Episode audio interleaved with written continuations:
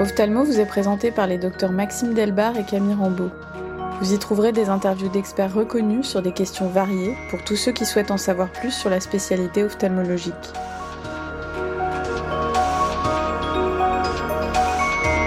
Nous retrouvons dans cette deuxième partie consacrée au glaucome le professeur Antoine Labbé, avec lequel nous allons discuter de l'OCT chez les sujets glaucomateux.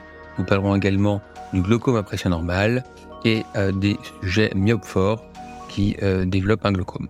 Concernant maintenant l'OCT, que euh, faites-vous lorsque vous découvrez de façon fortuite un déficit au GCC ou au RNFL chez un sujet qui n'a pas d'hypertonie oculaire et qui n'aurait pas de facteur de risque de glaucome?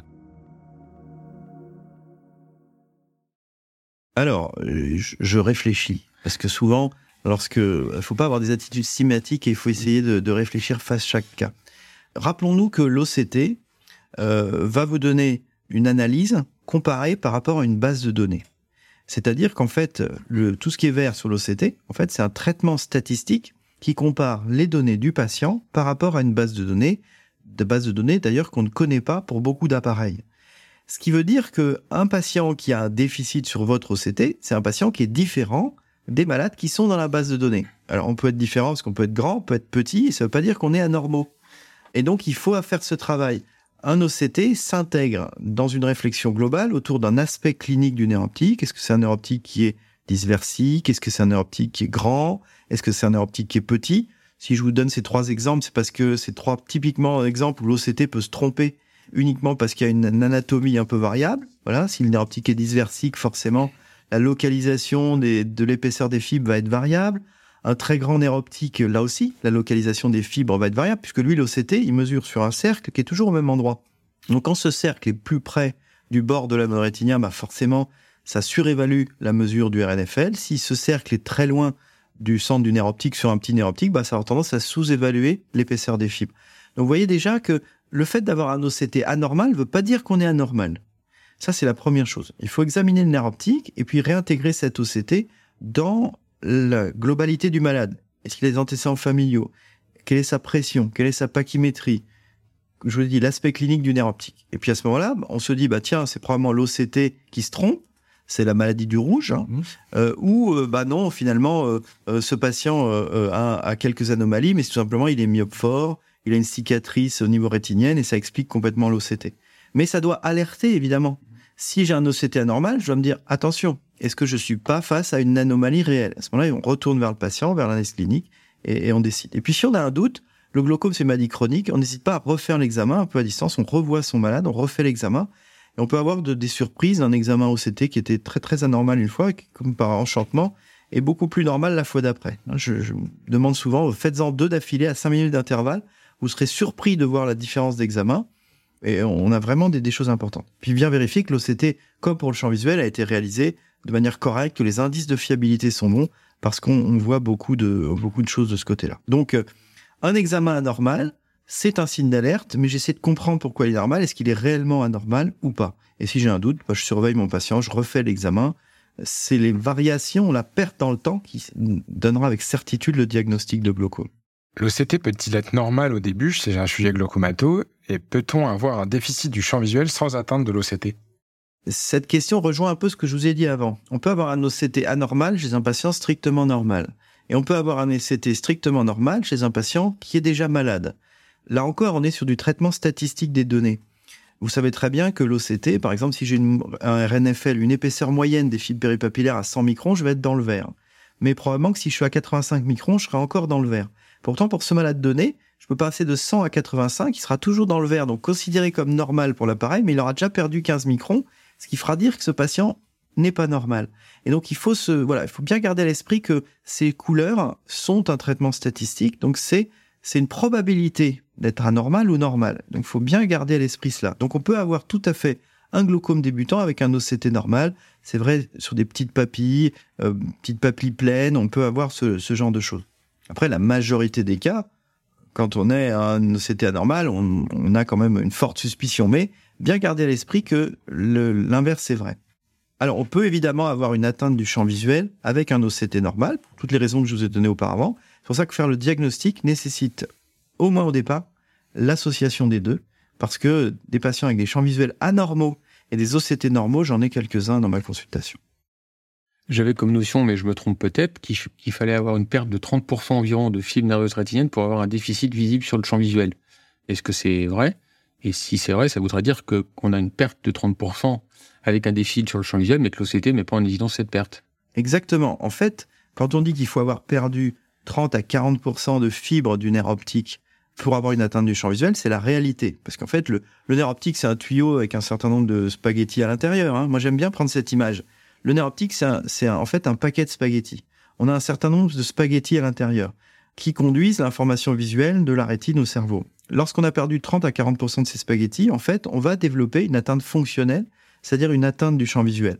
Encore faut-il être capable de mesurer tous les spaghettis du paquet. L'OCT ne garantit pas une mesure totale et complète de, tous ces, de toutes ces fibres. Là encore, c'est un traitement d'une image statistique par rapport à une base de données. Donc forcément, si le patient a une atteinte du champ visuel, il a forcément perdu des axones dans son aire optique. Ça, c'est obligatoire. Par contre, ça ne veut pas dire que l'OCT mesure cette perte. Donc, vous pouvez toujours faire avoir un OCT normal parce que l'OCT n'a pas euh, mesuré cette perte parce qu'elle est diffuse ou parce qu'elle est faite à un tel endroit que l'OCT ne la voit pas, alors qu'elle existe.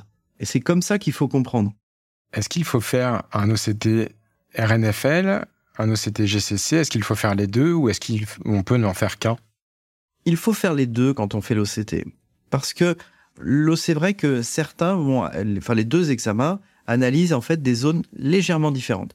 Le GCC va analyser justement le complexe ganglionnaire maculaire. Alors certains appareils mesurent d'autres éléments, mais enfin grosso modo, c'est ça. Ça mesure essentiellement les cellules ganglionnaires et les cellules euh, adjacentes au niveau de l'aire maculaire.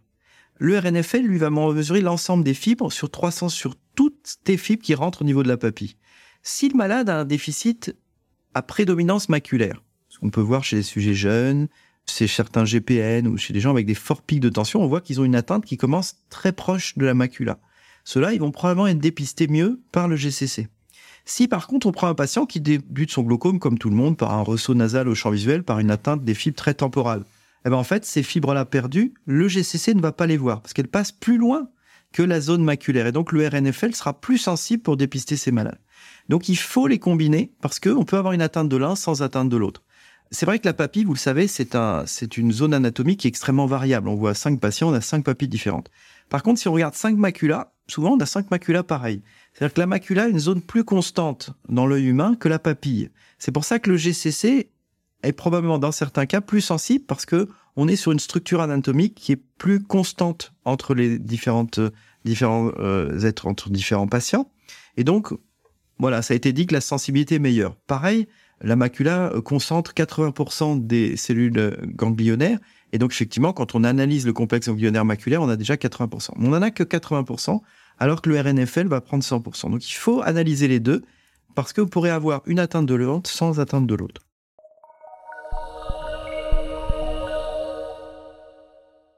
Alors, quand est-ce qu'il faut suspecter un glaucome à pression normale et quel serait le bilan à réaliser lorsqu'on suspecte euh, ce type de glaucome?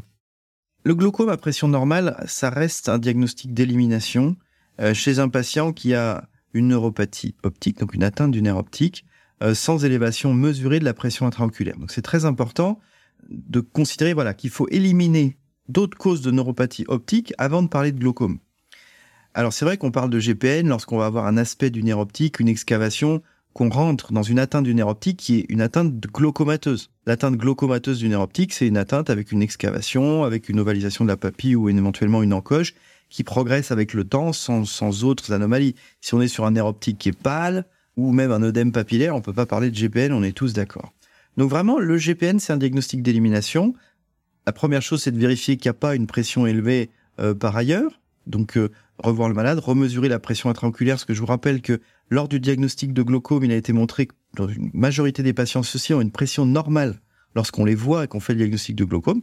Ils n'ont pas la pression normale une semaine après ou un mois plus tard, donc pas hésiter, pas hésiter à la reprendre. Il faut éliminer les grandes causes. Euh, les grandes causes, c'est évidemment les causes compressives.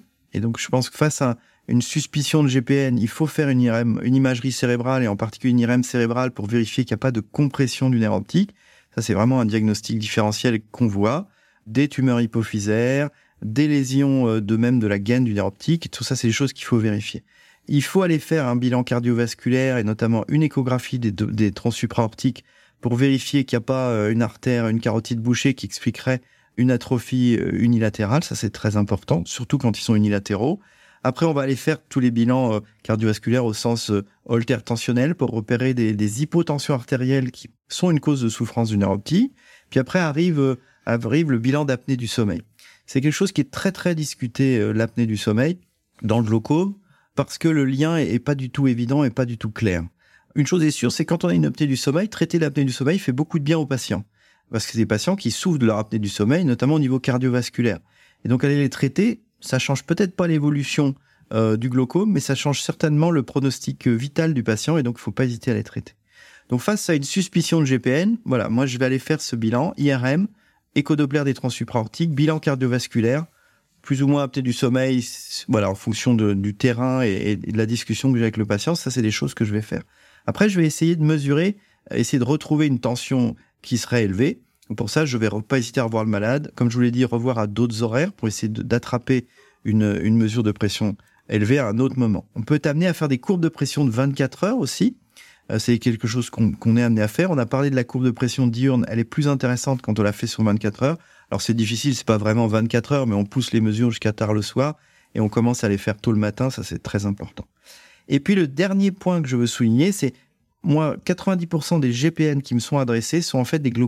que je veux souligner, c'est moi, 90% des GPN qui me sont adressés sont en fait des glaucomes chroniques par fermeture de langue.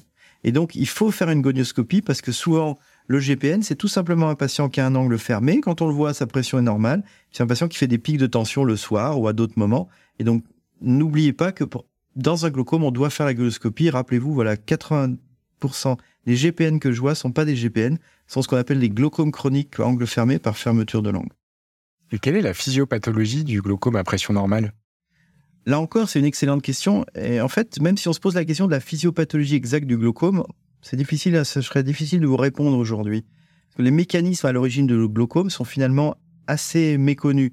Il y a évidemment un rôle mécanique, puisqu'on sait très bien que la pression intraoculaire a un rôle central. Un rôle central. Néanmoins, il y a d'autres mécanismes, des mécanismes d'apoptose, des mécanismes de d'une mauvaise régulation des cellules qui sont les cellules de soutien autour du nerf optique. Donc en fait, la physiopathologie du glaucome est déjà complexe. La physiopathologie du GPN, c'est quoi? Bah, C'est un glaucome pour lequel l'élément pressionnel est peut-être moins important que les autres éléments, qui soient vasculaires, qui soient euh, génétiques, au, niveau de la vascularisation du nerf optique, par exemple. donc c'est ça, le GPN, c'est celui pour lequel les facteurs pressionnels sont les moins importants. Néanmoins, on sait très bien que ces patients qui ont des GPN, si on fait baisser la pression intraoculaire, on améliore, euh, on ralentit leur progression. Et donc, vous voyez que même le GPN, pour lequel la pression n'est pas l'élément central, ben, on sait qu'en faisant baisser la pression, on améliore l'évolution de ces patients. Donc, vous voyez que les mécanismes sont complexes. Je ne peux pas vous dire la physiopathologie de manière précise. Ce que je peux vous dire, c'est que, voilà, même chez un glaucome à pression normale, il y a un intérêt à faire baisser la pression intraoculaire. Et avec quel traitement allez-vous faire baisser la pression intraoculaire? Est-ce que vous avez une préférence pour les patients qui ont un GPN Alors, il y a eu des discussions euh, autour du GPN sur l'utilisation des bêta-bloquants ou pas, parce que comme le GPN est un patient pour lequel le mécanisme n'est plus pressionnel, mais serait probablement, et en tout cas vasculaire, on s'est dit que bah, les bêta-bloquants, comme ça a un effet sur la vascularisation, que c'est vasoconstricteur, bah, ce serait pas le médicament idéal. En fait, ça, c'est, c'est, pas le bon raisonnement. C'est pas le bon raisonnement parce qu'en fait, l'effet vasoconstricteur qu'on pourrait avoir des bêta-bloquants au niveau de la surface oculaire ne se retrouve pas au niveau de la terre optique et les récepteurs qu'on a sur les au, niveau de la tête diurétique serait plutôt pour un effet vasodilatateur des bêta-bloquants. Donc je pense qu'on peut traiter les GPN avec les médicaments qu'on veut. On ne nous privons pas des bêta-bloquants, ça peut être utile. Ça n'a pas montré que c'est moins efficace que dans d'autres types de glaucome. Après, il faut utiliser des médicaments qui sont efficaces et qui font baisser la pression intraoculaire. Je vous rappelle que tous les médicaments du glaucome et tous les traitements chirurgicaux sont d'autant plus efficaces que la pression est haute. Donc quand la pression est basse, bah, tous les médicaments vont tendance à être moins efficaces. Donc c'est vrai qu'on a tendance à utiliser chez eux les pour lesquels on a le plus d'efficacité, c'est les prostaglandines, mais je pense qu'il n'y a aucun problème pour utiliser un bêta-bloquant euh, lorsqu'on traite un malade avec un GPN. Après, il y a aussi les traitements laser, qui sont quand même aujourd'hui centraux dans la prise en charge du glaucome. Et je pense qu'effectivement, dans un GPN, on risque d'avoir moins d'effets, puisque là aussi l'effet est proportionnel à la pression de base, mais ça fait partie des traitements qu'on peut mettre en place, notamment pour limiter des fluctuations de pression, parce que dans le GPN, on sait que peut-être que la pression est basse, mais il y a aussi des fluctuations de pression qui peuvent jouer un rôle. Et le laser SLT est une option thérapeutique tout à fait intéressante pour limiter ces fluctuations. Donc le GPN à mon avis, doit être traité comme un glaucome euh, classique, avec les, molécules qu'on a à notre disposition et aussi le laser, et aussi la chirurgie si ces premiers traitements n'ont pas été suffisamment efficaces.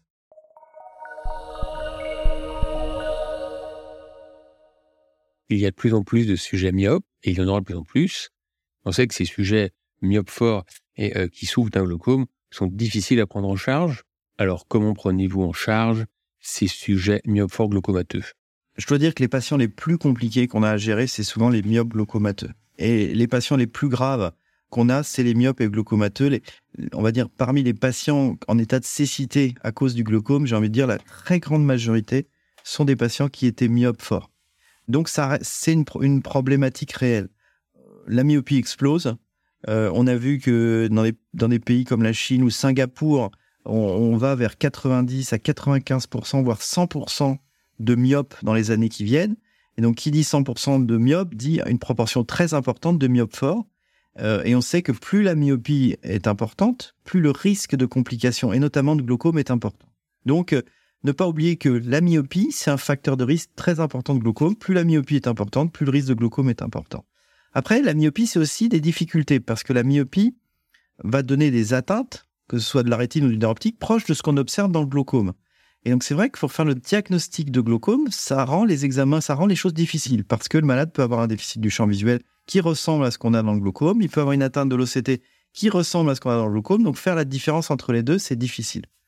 La question se pose pas quand on a de la tension. Si j'ai mon patient glaucomateux euh, qui est myope fort, qui a de la tension, la question se pose pas. La question se pose quand on a un patient qui est myope fort et qui a pas de tension. Euh, parce qu'on peut avoir justement cette atteinte du nerf optique pour des pressions qui sont plus basses que chez le sujet normal. Et c'est là où effectivement ça devient difficile. Donc quand on a un doute, je pense qu'on peut tout à fait se permettre de surveiller, de voir s'il y a une progression de l'atteinte. Après, vous me direz avec justesse que la myopie peut continuer à s'aggraver et donc on peut avoir une progression liée à la myopie qui serait pas liée au glaucome. On peut considérer que les zones d'atteinte sont différentes entre la myopie et le glaucome. Le glaucome va donner par exemple des atteintes du champ visuel périphérique, souvent, la myopie va plutôt donner des atteintes centrales. Donc quand on est l'atteinte de l'atteinte périphérique du champ visuel, c'est plutôt le glaucome plus que la myopie.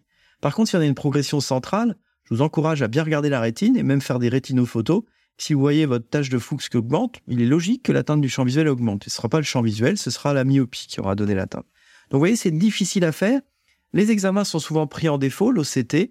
Évidemment, l'OCT maculaire, si vous avez des atteintes maculaires de la myopie, bah, il sera perturbé. L'OCT RNFL, les myopes ont souvent des papilles dysversiques, euh, souvent des papilles de grande taille, des atrophies péripapillaires, donc ça rend l'examen difficile. Donc il faut considérer que le, le myope, c'est un sujet à risque de glaucome, mais à risque de glaucome sévère, mais qui est difficile justement euh, à diagnostiquer, à faire la part des choses. Alors c'est vrai qu'on entend souvent, euh, ben, le myope fort, faut qu'il ait une pression en dessous de 14. Moi, j'aime pas ces attitudes systématiques, parce que vous avez des patients myopes forts qui ont, qui ont 16 et qui développeront jamais de glaucome je pense qu'effectivement, on sait que la susceptibilité, la susceptibilité des myopes est plus importante que les sujets normaux. Donc, ils vont, ils peuvent développer des atteintes glaucomateuses pour des pressions pour lesquelles un sujet normal ne développera pas de glaucome. Donc, il faut faire attention à ça, pas avoir de cut-off, euh, voilà, dire un myope fort, faut qu'il ait forcément moins de 15. Ça va dépendre. Un myope fort, il peut travailler une pachymétrie épaisse et avoir 19, 20 tensions pour une pachymétrie à 580. Et même s'il est myope fort, ce sera normal. Donc, je pense qu'il faut, voilà, prendre un peu de recul vis-à-vis d'un chiffre de pression pas hésiter à suivre son malade dans le temps, parce que c'est vrai que la surveillance et la progression permettront de faire la différence entre un vrai glaucomateux et un sujet qui n'était simplement myope fort, mais quand même garder à l'esprit que c'est des, des facteurs de risque importants de glaucome.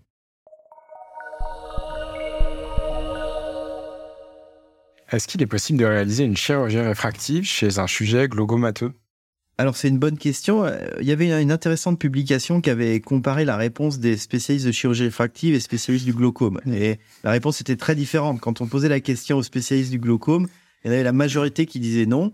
Et puis quand on posait la question à des spécialistes de la cornée, il y avait une majorité qui disait oui. Il faut savoir euh, quel est l'état de sévérité, l'âge du patient. Si on est dans un patient qui est un patient jeune, dans la famille, ils sont, les moitiés ont déjà perdu de la vision à cause d'un glaucome et que ce patient a déjà un glaucome déjà un glaucome. Je pense que la question se pose pas.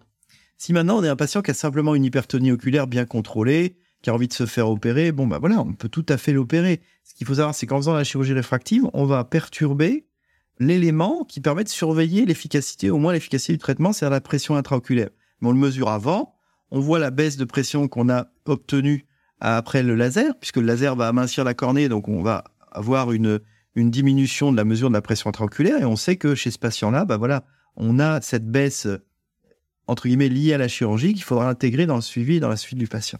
Donc patient hypertonie oculaire, glaucome bien stabilisé, euh, débutant, pourquoi pas.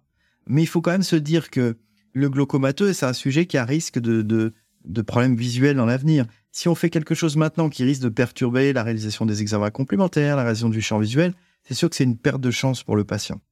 Donc, vous voyez, ma réponse, elle est vraiment, c'est au cas par cas. Hypertonie, glaucome débutant stable, pourquoi pas Glaucome modéré à évoluer, certainement pas. Parce qu'après, il nécessitera peut-être un traitement chirurgical qui perturbera complètement la chirurgie réfractive. Donc, faut rester, voilà, faut rester très, très précautionneux là-dessus et bien surveiller son malade, savoir les conséquences d'une chirurgie réfractive sur la mesure de pression, prévenir le malade qui a ce problématique, parce que là, on parle de la réfractive chez les sujets glaucomateux ou hypertones. Moi, je vais vous parler simplement de la chirurgie réfractive. Euh, il y avait un autre papier très important qui disait que 5% des sujets qui consultent pour une chirurgie réfractive sont déjà glaucomateux quand ils viennent le demander. Pourquoi? Parce que c'est qui ce qui demande une chirurgie réfractive? Le myope, le sujet jeune. Et donc, c'est ces patients-là qui sont pas le jeune, mais c'est le myope, c'est le patient qui a risque de faire un glaucome dans l'avenir. Donc, savoir que le sujet qui fait sa chirurgie réfractive, même qui est normal quand vous le voyez, c'est un sujet à risque plus tard de faire un glaucome. Donc, il faut bien les prévenir que ce traitement modifie la mesure de pression intraoculaire, qui est quand même un élément de dépistage important du glaucome. Et donc, il faut que le patient soit conscient de ça et sache pour lui bah, quelle a été la baisse de, pression intraoculaire. Donc, vous voyez, pour euh, chirurgie réfractive et glaucome, évidemment, glaucome modéré sévère, c'est certainement que non. Glaucome débutant stable ou hypertonie oculaire, ça se discute en fonction de chaque cas. Et pour la chirurgie du cristallin, est-ce qu'il est possible de mettre un implant multifocal chez un patient glaucomateux? Je pense que c'est exactement la même réponse que pour la chirurgie réfractive. Un glaucome modéré évolué, non. Un glaucome tout à fait stable et débutant, quoi pas hein Mais ça va vraiment aider. Quand je vous dis stable, c'est qu'il faut qu'on soit sûr que ce, malade soit stable. Alors c'est vrai que c'est plus facile pour la chirurgie de la cataracte que la chirurgie réfractive. Pourquoi? Parce qu'ils n'ont pas le même âge. Chirurgie réfractive, c'est des sujets jeunes. Quand on a un sujet, il a 25 ans, savoir comment, si déjà il a un glaucome à cet âge-là, j'ai envie de vous dire, c'est pas très bon signe.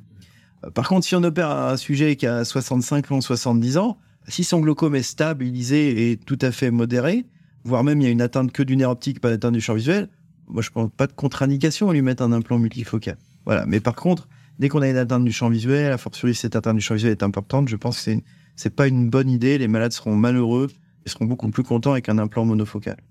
Je rajoute un, petit quelque chose sur, le, sur la chirurgie réfractive et glaucome. Je vous ai dit effectivement, glaucome bien stabilisé, pourquoi pas, mais c'est vrai qu'en chirurgie réfractive, on a des sujets jeunes.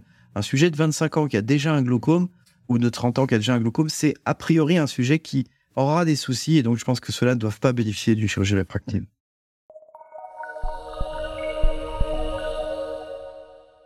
À la fin de cette deuxième partie, je retiens que l'OCT c'est une analyse statistique.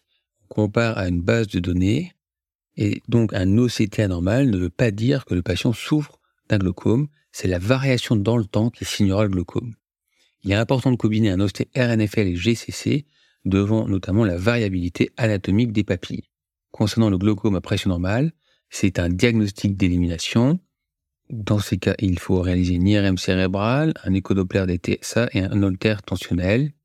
Attention, de nombreux GPN sont des glaucomes chroniques par fermeture primitive de l'an. L'atteinte du champ visuel est plutôt périphérique dans le glaucome, alors que chez le sujet myope, l'atteinte est plutôt centrale. Il est possible euh, d'opérer un sujet glaucomateux de chirurgie réfractive, à condition que le glaucome soit débutant et bien contrôlé. Bien évidemment, c'est souvent au cas par cas, et il est préférable de ne pas opérer des sujets jeunes qui ont un glaucome. Dans la troisième et dernière partie de cette série consacrée au glaucome, le professeur Labbé abordera le traitement médical et physique du glaucome. Il répondra aux classiques questions du patient et nous dira ce que l'avenir nous réserve pour la prise en charge du glaucome. Ophthalmo est disponible sur toutes les plateformes d'écoute. Si l'épisode vous a plu, laissez-nous un avis et partagez-le.